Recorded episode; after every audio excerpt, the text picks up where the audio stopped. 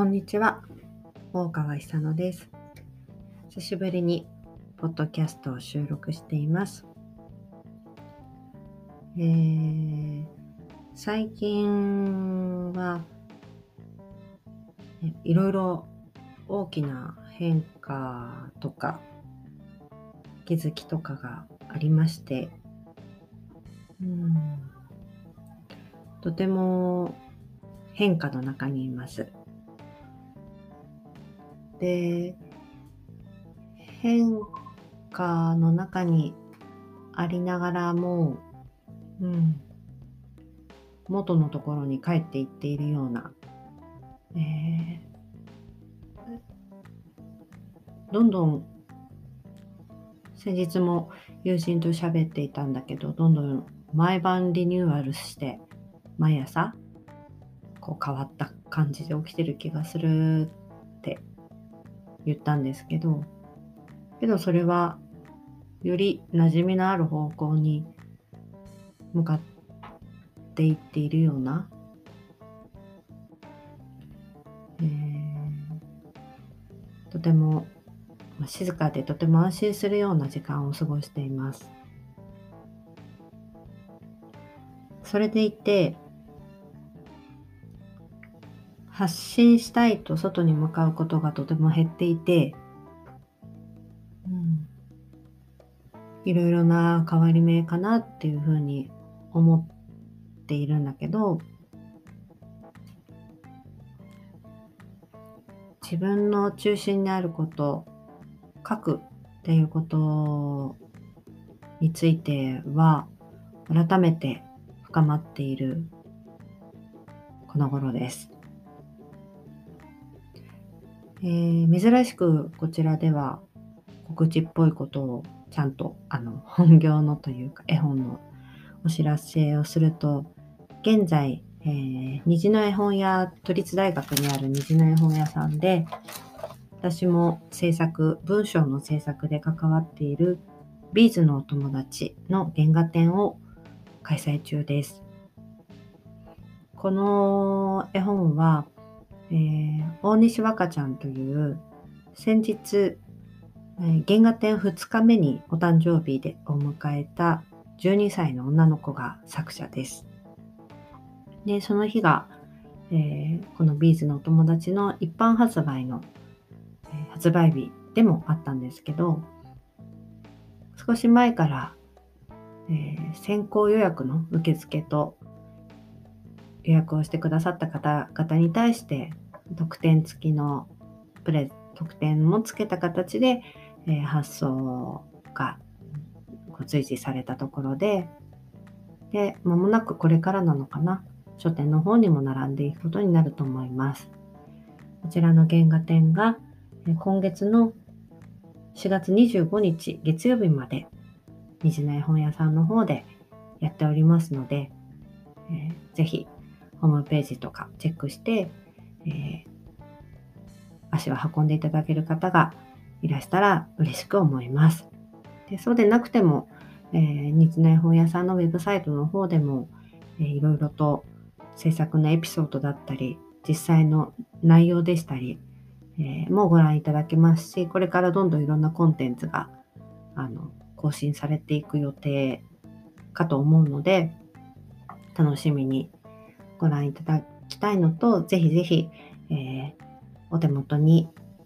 えー、一冊迎えていただけたら嬉しく思います。はい。えー、そう、追加で、えー、次、今週末、今週末16、17日は、えー、イラストの野田さんが在店されて、え、イラスト、あ、似顔絵を書いてくださるイベントなんかもやっているそうで、17日の日曜日は私も在店の予定をしています。でその後は、えー、最終日の25日にまた2人揃って在店するので、よかったら会いに来てくれるととても嬉しいです。うん、で、私のノートとかでもいろいろエピソードあの紹介してリンクも貼ってますので見てみてください。あとは、そんな流れで絵本のことを言うと、あの、今年は、えー、2023年度、そうですね、いよいよ新年度も迎えて、うちの子供たちもすっかり、えー、新しい学年になって生活が始まって、まあ、ようやくこうリズムも整ってきたかなというところなんですが、この2020、23年度じゃない、22年度か、22年度、えー、8月と、えー、来年にはなるんですが、22年度の3月号で、えー、そちらは小さな科学の友、前後7月で8月号の方で、うん、子供の友年少版で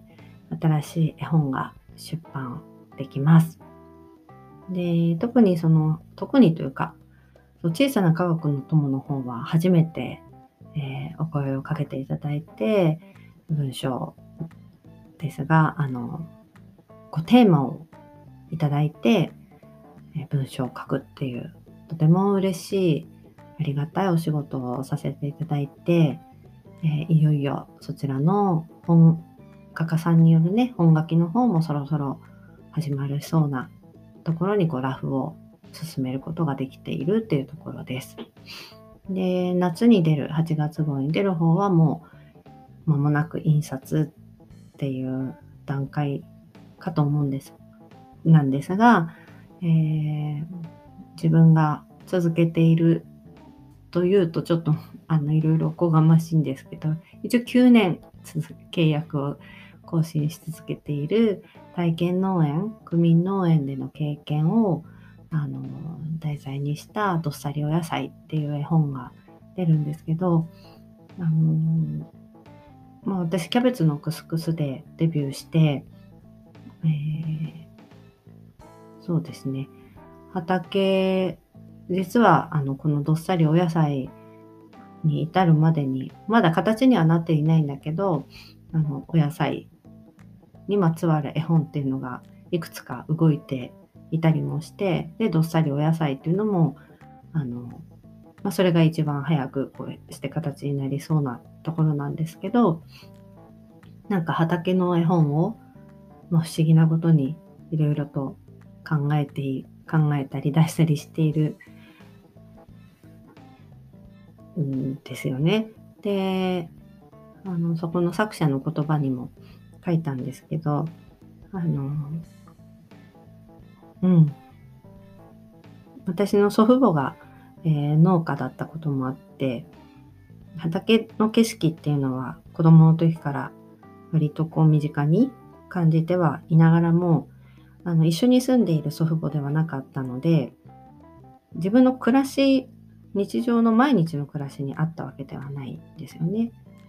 景色としてはもちろんあるけれども、そう。それで、まあ、すごく近くに住んでいる祖父母の家なので、まあ、母の実家なので、しょっちゅう行ったり、泊まりに行ったりとかはしているんだけど、もう私の性格と、うちの家族で言えば末っ子っていうことと、まそうですね。とにかく一度も手伝ったことがない、ほぼない。でも、あらゆることに対して私はそうなんですけど、うん、ややもしかしたら卑屈にもなってたかもしれない。自分は畑手伝えないみたいな。で、それとこう比例するかのように憧れは募る。で、大人になってみて、うん、そうですね。孫の中でどうなんだろう。まあ何においてもちょっと変わり者なところは私はありますけど、あの、体験農園始めて、えー、久野がみたいにみんなにこう笑われるみたいな。でも意外と続いていて「えー、すごいねすごいね」って、まあ、言ってもらえて今はねおじもおばもあの今何植えてるの？なんていう会話を会えばね必ずしたりうんなんか野菜の話ができたりして楽しいんですけどおばあちゃんすごい忘れられないのは一度おばあちゃんと一緒に畑に行ってじゃあこれやるよみたいな。多分私少し大人になってたと思うんですけど、やるよみたいに言った時に、久野には無理だって言われたのがなんかすっごい覚えていて、まあ全然爽快な気持ち爽快な記憶として残ってるんだけどうん。そう。まあ本当に全然無理な無理無理っぽい人だったんですけど虫も苦手だったし。でもまあ不思議なことにそうでまあ本当いろいろなことが全てそうなんだけど書きたいそれは最初から畑のことが書きたいってわけではもちろんなかったんだけど書きたい書き続け書き続けたいっていう願望が、まあ、常にずっと私にはあって10代の頃から。でこれは本当にもう後から振り返ってみるとその書き続けたい願望が全ての体験を私にこうね普通だったら子供の時とか思春期の頃とかだったりに、まあ、体を持って経験するような出来事だったり、まあうん、そういったものについて私はこう手をつけなかった宿題みたいにやりのやらなかったものたちがたくさんあるのでそれを結果書き続けたいっていう願望がなんか不思議なものでそこに向かわせてくれていてで、うん、たくさんいろんな作品を書くけどやっぱり形になっていくものっていうのはその自分の体験としての深さっていうか、うん、あの逃げるとかいうことも含めてあのやっぱそれに向き合っているからこそ逃げるとか逃げたくなるとかいうのもあると思うんだけどそういう感情的なことも当たって砕けるじゃないけどその実際に取り組むっていうことも含めての体験があの、まあ、しまあ、しっかりというかあの本当に腑に落ち腑に落ちて思い返せるようなものほど作品も形になってこう外に出ていく日の目を見る、うん、そこにつながってるような気がしています。うん。で、そうですね。今年はそのビーズのお友達から始まって、えー、少なくとも2冊、他に2冊出版が決まっていることもあって、えー、出版がお話5本以来になると思うんだけど、なんか2年空いたのかな？うん。まあそんな毎年ポンポンポンポン出せるようなペースではないと思うんだけど、けどやっぱり作家として、えー、出版できる作品がある年っていうのは、うん、それだけで、うん、大きな節目、節目っていうほど節目にししたくないんですけどね、いつも、いつもいつも、あの、活動してるし、それ出版していたいんだけども、うん、そうですね。あの、大きな一年になりそうです。で、そうなんですよね。それで、いろいろ、あの、なんとなく発信の方はしてないんだけど、あの、ノートにとても大切な言葉たちは日々記しているような日々で、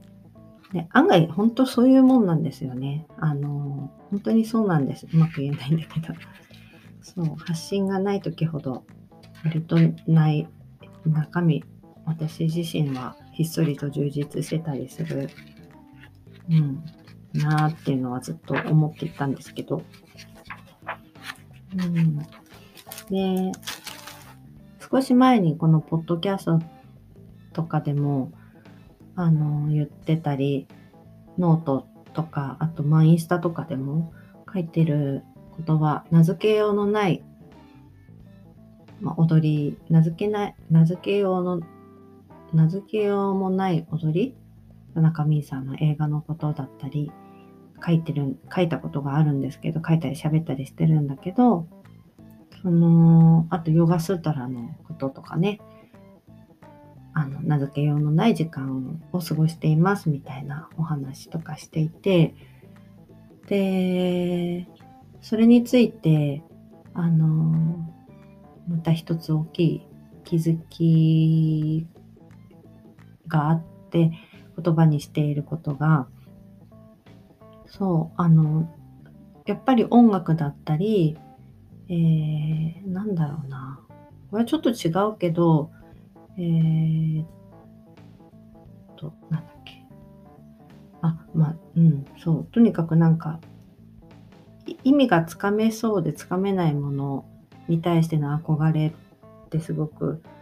私強くって音楽もそうなんだけどあのー、でこう言葉っていうのはいろいろなものをまあ明らかにする力がありますよね。うん、定義したりするにも言葉が使われるし自己紹介とか自分をね名乗ってうんあとあっちっていう言葉とかでこう指し示したりする。ですごいなんか自分の中で忘れられないある時のある日の景色がちょっと話すと、私、その多分15年近く前、ヨガを始めた頃だったと思うんだけど、あの電車に乗って、あの気持ちのいい、こう、光が入ってくるような暖かい、少なくとも車内は暖かくて日差しを浴びているような電車の車窓からこう街を見下ろしていた時にこう街には、ま、東京だからたくさんの家があるんだけど建物があってでそこにはこう生活を感じますよね。お布団が干してあったりするし車が走っていたり一人一人の顔とかその日常の様子っていうのは見えてこなくてもそのあまたにあるその人々の暮らしみたいなのを電車の中からこう俯瞰した見たような時にああこの世の中は書物だなってふっとこう言葉が、ま、湧いてきたことがあってそれはあの本当にそうだと思うんだけど人々の自分も含めてさまざまな出来事がその日その日その一瞬その一瞬あちこちにあって何の変哲もないような一瞬もやっぱりかけがえのないものだしそれがこう人の数だけ暮らしの数だけあってでそれをこうその当時の自分はそれをそういったさまざまなストーリーの中のたった一つのストーリーを私は自分の言葉で捕まえてこう檻の中に押し込めようとしてるみたいな書くってそういうことなんじゃないかみたいなその自分語みたいなエゴとしてのなんか部分についてなんうん。若干辛いなみたいな気持ちでそのことを思ったんですけどでもまあそういうことを感じる時って少し諦めの境地にも似てすっきりしたようなでもなんかうんそういうことを自分はしているのかなとかしたいのかなとかまあ疑うような気持ちもあるのかもしれないけどそんなことを考えたことがあってだからこそこうあえて言葉にしないとか、まあ、ジャッジしないとかそういうこともそうだけど、まあ、ヨガはまさにそうそうなのでだからこそそういう世界に惹かれたりそういう人に惹かれるそういう表現にも惹かれる。そう。で名付けようのない時間。名付けようのない記憶。名付けようのない空間みたいなものに対してのまあ、リスペクトというか、まあ、一つのそうは言ってもこだわりみたいなのがあった気がして。でもでもそれでもそればかりじゃやっぱりないないんですよね。エゴイスティックな面ばかりじゃもちろんなくって書くっていうことは。それが確かに誰かを温めたり何か光を光の一つになることができたりするっていうことももちろん信じるからずっときっと書いてきているんだけどでその最近の大きな私の気づきとして自分にあったのはあ私は確かに名付けようのないものが好きだと。でもあの私はまあいいも悪いもなくなんか書くとノート話しているけど、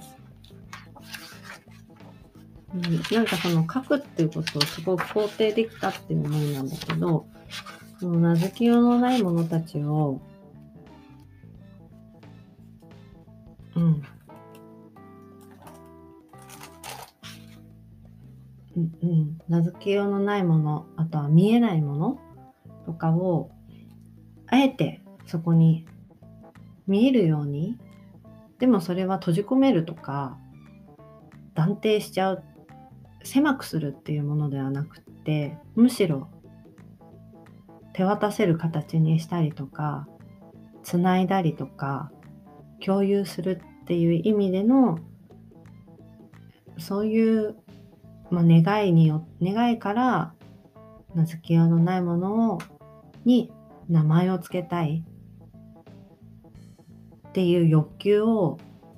まあなんか素直に持ってる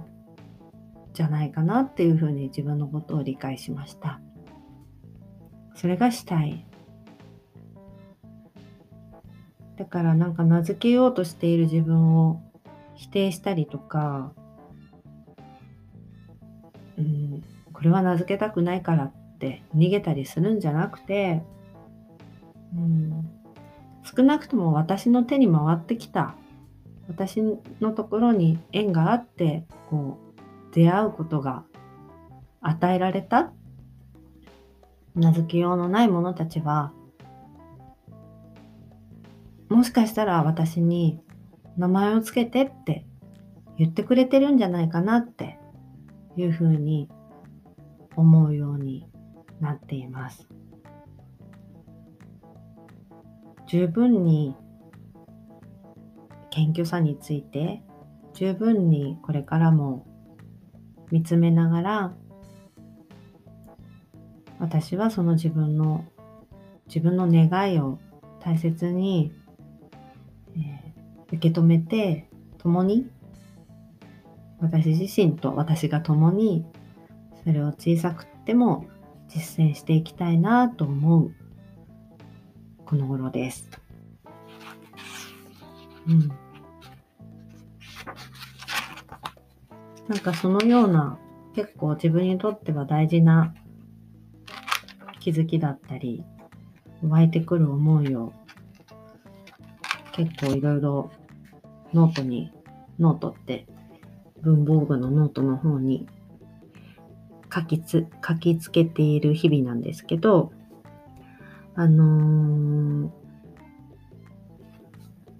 そう、いろいろちょっと今年またイベントみたいなことが、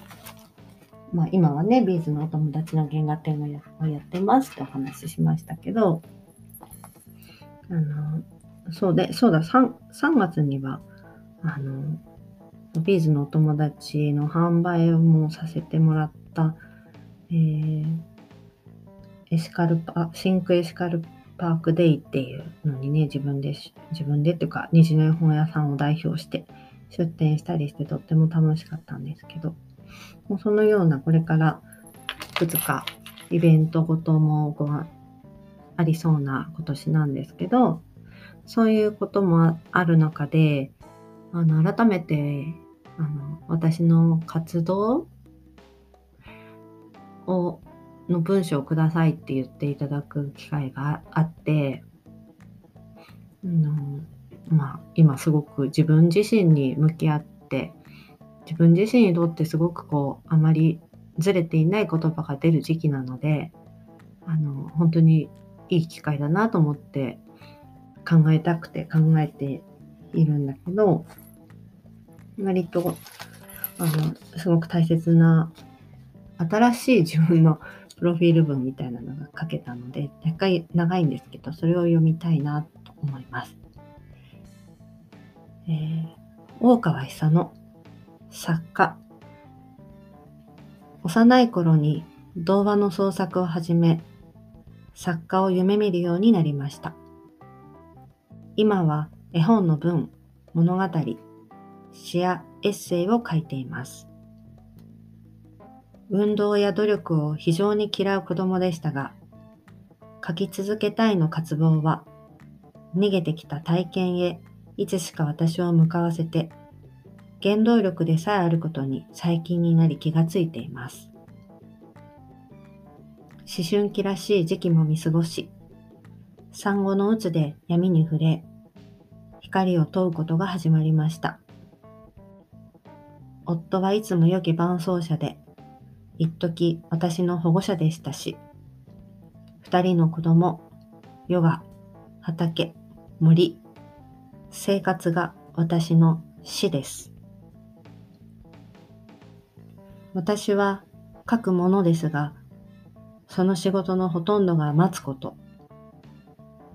その仕事ぶりが少しでも成長できたのは、生活といった死のおかげです。そして、人と輪になる実践もきっと導き手なのだと思います。お話し会は出会う場。語る者が受け取り、受け取る者が大いに語る。見えていることだけじゃが全てじゃないと思っています。というような、まあ、ちょっと長いけど、新しいプロフィール文のようなものの土台を書いた昨日でした。うん。うん。やっぱりすごく今の自分をよく表してるような気がします。このポッドキャストも始めた時にあった願い、まあ、意図、話すことが怖いっていうことが最初にあったんだけど、それについて一つ、まあ、その意図としてのその目的は、うん、果たしたかなっていうふうに思っています。もうそこにとどまってはいません。で、様々な流れがあって、ポッドキャストもきっと、うん、場所か形を変えていくことになりそうな気がしています。まあ、その時はまた、あの、いろいろなところでご案内も出していけると思うので、またぜひ、えー、聞いていただいたり読んでいただけたりしたら嬉しいです。それでは、えー、今日もいい午後をお過ごしください。ありがとうございました。